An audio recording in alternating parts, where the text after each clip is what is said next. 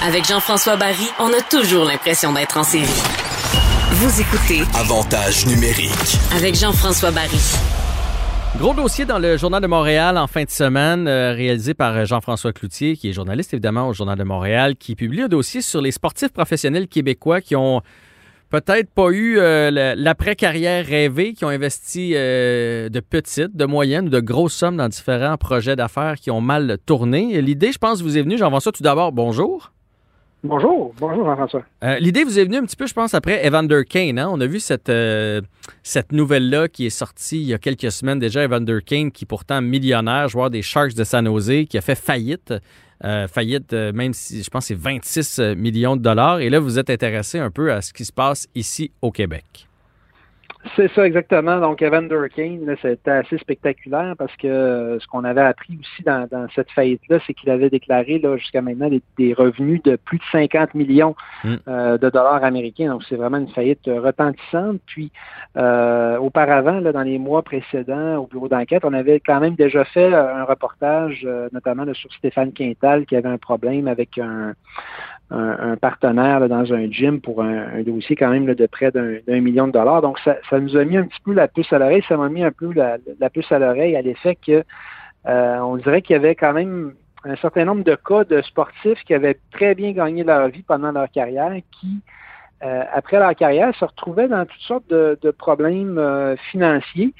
Et en fouillant, ben effectivement, on s'est rendu compte que euh, c'était vraiment pas les seuls qui avaient une espèce de pattern. Là. En tout cas, beaucoup d'athlètes euh, se retrouvent dans des difficultés financières après, euh, après leur carrière. Oui, bien, des athlètes, puis moi, je le vois dans le showbiz aussi. Ça arrive aussi dans le showbiz. C'est pas parce que tu es bon dans un métier que tu fais fortune, que tu es nécessairement un homme d'affaires. Et j'imagine bien, je veux pas les appeler les requins, mais les gens qui flairent le. Prenons l'exemple de Guy Lafleur qui a été dans toutes sortes de, compagnies. Tu sais, te dis, mon Dieu, je vais, je vais aller voir Guy Lafleur, il doit être riche à craquer. En plus de ça, si je l'associe à mon projet, les gens vont vouloir embarquer, puis il va me servir pour faire de la publicité. Fait que c'est très alléchant pour les gens qui ont besoin un peu de financement, puis qui ont besoin aussi de notoriété d'aller chercher ces athlètes-là. Ben, c'est exactement ça. Puis euh, c'est Guy Lafleur euh, lui-même, son expression, là, que les requins rôdent, en fait, là, euh, probablement parce que lui-même s'est fait euh, approcher. Quand tu es une vedette, ben c'est ça, tu, tu- tu as une aura autour de toi, puis souvent tu as un peu, tu as quand même gagné un peu d'argent, donc tu as un peu d'argent. Alors, euh, ce, que, ce que Guy Lafleur nous dit, c'est que ça attire toutes sortes de monde là, qui arrivent avec des beaux projets, qui te font des belles promesses. Euh, puis malheureusement, ben il y a certains athlètes qui semblent euh, semblent répondre là, à, ces chants de sirènes-là et qui s'embarquent dans des aventures parfois euh, parfois parfois désastreuses, aux conséquences euh, désastreuses, parce que quand, comme tu l'as dit, Jean-François, c'est pas parce que tu es une star sur la glace, tu es une star dans un dans un sport quelconque, que euh, dans un projet financier, euh, tu vas nécessairement avoir du succès. C'est pas du tout les mêmes qualités qui sont euh, qui sont requises là pour pour l'un et l'autre. Et, euh, et, en- et encore là, malheureusement, là, il y a, euh, y a, y a le problème que euh, souvent ça se termine pas très très bien ces aventures là. Ouais, prenons l'exemple de Francis Bouillon qui se retrouve dans votre article, entre autres. Francis euh, qui a fait des, investissements. Je, pense- je pense que sa santé financière va encore bien. D'ailleurs, il travaille toujours pour le Canadien. Reste que ses investissements ont un peu mal tourné. Oui, et, la question qu'on peut se poser dans le cas de Bouillon, c'est est-ce qu'il travaille euh, pour le Canadien euh, à cause de ses problèmes financiers? Parce qu'il y a quand même une espèce de coïncidence dans tout ça, c'est qu'il a été nommé euh, responsable de l'entraînement des jeunes un peu au moment où les problèmes financiers là, culminaient. Donc, est-ce que c'est il est obligé de travailler pour gagner de l'argent parce qu'il n'y a peut-être plus assez d'argent euh, pour fonctionner? La, la question, euh, la question se pose. Euh, effectivement, le cas de, de Francis Bouillon, là, dont, dont je parle dans le reportage, est, est un des plus euh, un, des plus spectaculaires puis un des plus malheureux, là, disons. Euh, c'est quand même un projet important de condo là, dans lequel Bouillon s'était embarqué puis a mis beaucoup, beaucoup d'argent. Euh, le projet là, que certains ont peut-être déjà entendu, euh, le projet d'usine 51, c'est un projet de 75 unités euh, de condo, de condo qui devait euh, qui devait voir le jour là, dans Schlaga Maisonneuve. Puis euh, ce qu'on a appris là, nous en fouillant tous les documents, ben, c'est que Francis Bouillon là, a perdu quand même au-dessus de 2,6 millions de dollars. Oh, quand ça. même, hein? Quand même, quand même, tu sais, je veux dire, je comprends là, que c'est peut-être pas tout son argent, encore là, on, ne le sait pas, mais deux, perdre 2,6 millions de dollars, il faut quand même le faire. Mettez-vous un peu là, dans l'idée, vous avez 2,6 millions dans, le compte de banque, puis du jour au lendemain, cet argent-là disparaît. Oui, puis Francis, je t'arrête deux secondes. Francis, je veux dire, il a fait de la belle argent dans sa vie. Là. Reste que c'était quand même pas Connor McDavid non plus. Là. Il n'a pas fait 100 millions de dollars. Là. Il ne gagnait pas 10 millions par saison. Fait que c'est 2,6 pour lui, c'est une grosse, grosse bouchée. Là. Une, très, très grosse, euh, une très, très grosse bouchée. Puis euh, Bouillon ne s'en cache pas là, dans les documents de cours encore là. C'est ce qu'on a trouvé. Euh, ben, il admet à, à un certain moment que euh, effectivement, le, stress financier euh, que ça a causé sur lui, ça a eu des impacts là, vraiment dévastateurs sur sa, sur sa vie. Euh, ça a vraiment perturbé là, un certain nombre d'années. ça a amené avec des, ça a amené à des ruptures avec des partenaires financiers, des associés, des amis de longue date. donc, ça a eu un impact là, vraiment majeur là, sur, sur tout. Puis c'est malheureusement pas complètement terminé parce que ce qu'on a vu, c'est que euh, encore l'année dernière, ben, il y a Revenu Québec puis Revenu Canada qui sont après lui. Ils lui réclament plus d'un million de plus d'un demi-million de dollars, donc plus de 500 000 dollars. Euh, donc, ça lui a, ça l'a contraint à vendre une, une de ses propriétés.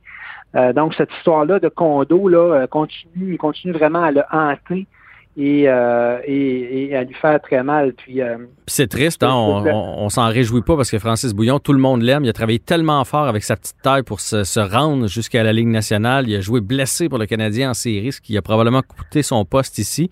Et ça tourne mal, ces affaires comme ça. C'est vraiment dommage. C'est très dommage. Puis comme, comme tu le disais, euh, c'est un peu malheureux parce que ce, ce qu'on voit là, c'est que ce genre de problème-là, malheureusement, arrive aux athlètes souvent qui n'ont pas gagné les plus gros salaires pendant leur carrière. c'est, ce qu'un professeur d'économie de, de l'UQAM m'expliquait, qui est spécialisé un peu dans, le sport, Philippe Merrigan, c'est que c'est souvent les, joueurs, en guillemets, plombiers ou les joueurs, euh, disons, là, de deuxième, troisième trio qui ne gagnent pas 10 euh, millions par année, qui ont tendance, qui ont plus tendance euh, à se lancer dans ces, dans ces aventures-là. Euh, puis parce que justement, ils n'ont peut-être pas autant d'argent que d'autres. Puis, puis dans le cas de Bouillon, ben, ce qui est encore plus malheureux, c'est que c'est effectivement c'est un joueur travaillant, c'est un joueur, il me semble qu'on se dit, regarde, ça ne devrait pas arriver à lui, ça devrait peut-être un, un autre, mais, mais malheureusement, ça lui est arrivé. Euh, est-ce que quand tu as parlé avec le, le, professeur, est-ce qu'il te disait que la raison pour laquelle ça leur arrive, au-delà, du fait que les requins tournent autour, est-ce qu'il y, a un petit peu de méconnaissance du monde des affaires. Je, ne veux pas dire qu'ils n'ont ont pas étudié ou ça, veut pas dire parce que c'est un joueur de hockey là, qui était idiot. C'est vraiment pas ça que je veux dire. Reste que euh, toute ta vie, tu as été géré, tu as eu un agent qui s'occupait de ton argent, qui s'occupait de tes contrats. Il y a même des joueurs de hockey qui c'est l'agent qui négocie le prêt hypothécaire et tout ça. Donc peut-être qu'il y a un certain manque d'éducation financière? Ben absolument, absolument. Puis il me l'a dit noir sur blanc, là, c'est évident que la carrière d'un athlète professionnel, dans le fond, on le prend souvent euh, alors qu'il n'a pas nécessairement terminé ses études. Il y a quelques joueurs qui, terminent leur formation, comme euh, Laurent Duvernay-Tardif et, et d'autres, mais la, plupart des joueurs euh, ne se rendent pas, ne, vont pas chercher une formation financière ou une formation académique extrêmement poussée. Ils vont concentrer toute leurs énergies sur le sport pendant des années et des années. Donc, effectivement, euh, c'est certain, c'est certain que euh, c'est à peu près la pire formation là, pour, euh, pour, pour après ça gérer ses affaires. Puis la carrière, l'après-carrière là, est quand même assez longue après. Ben, hein. Une hein. fois que tu as fini, c'est ça, là, tu te retrouves souvent à la retraite 35, 40 ans plus tard. Puis ben malheureusement, ils sont très mal outillés généralement pour, pour, pour après ça continuer dans la vie, puis avoir un travail, puis gagner leur vie. Euh, et, c'est pour ça qu'il y, a toutes sortes de monde qui commencent à, graviter autour. Puis, comme tu le disais aussi, ben toute la carrière, généralement, il y a des agents qui sont autour, euh, autour des joueurs qui les prennent en, qui les prennent en charge. Euh, qui, qui, donc l'argent n'est jamais vraiment un problème jusqu'à temps que tout se termine, la carrière se, se, se, termine, et là, après ça, l'agent souvent n'est plus là. Mm-hmm. Donc, le joueur se retrouve là, vraiment souvent un peu, un peu isolé, un peu seul.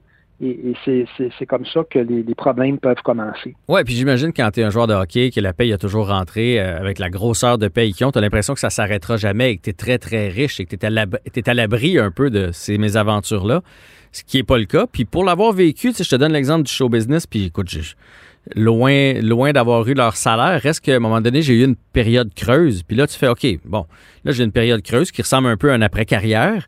Euh, qu'est-ce, que je fais? Je retourne à l'école, je n'ai pas d'autres formations? Euh, puis là, les gens te disent, ben, tu as un peu de sous, investis. Tu sais, c'est la première chose que tout le monde te dit, mais tu as des sous, investis. ça a l'air si facile parce que tu regardes dans les journaux toujours des histoires à succès. Tu fais, ah ben oui, tiens, je vais investir dans un magasin, puis dans 10 ans, on va probablement en avoir 15 partout au Québec. Puis, tu, vois, tu vois que le beau, tu as toujours tout réussi, tu as un nom, tu penses que ça va bien aller et c'est pas toujours le cas.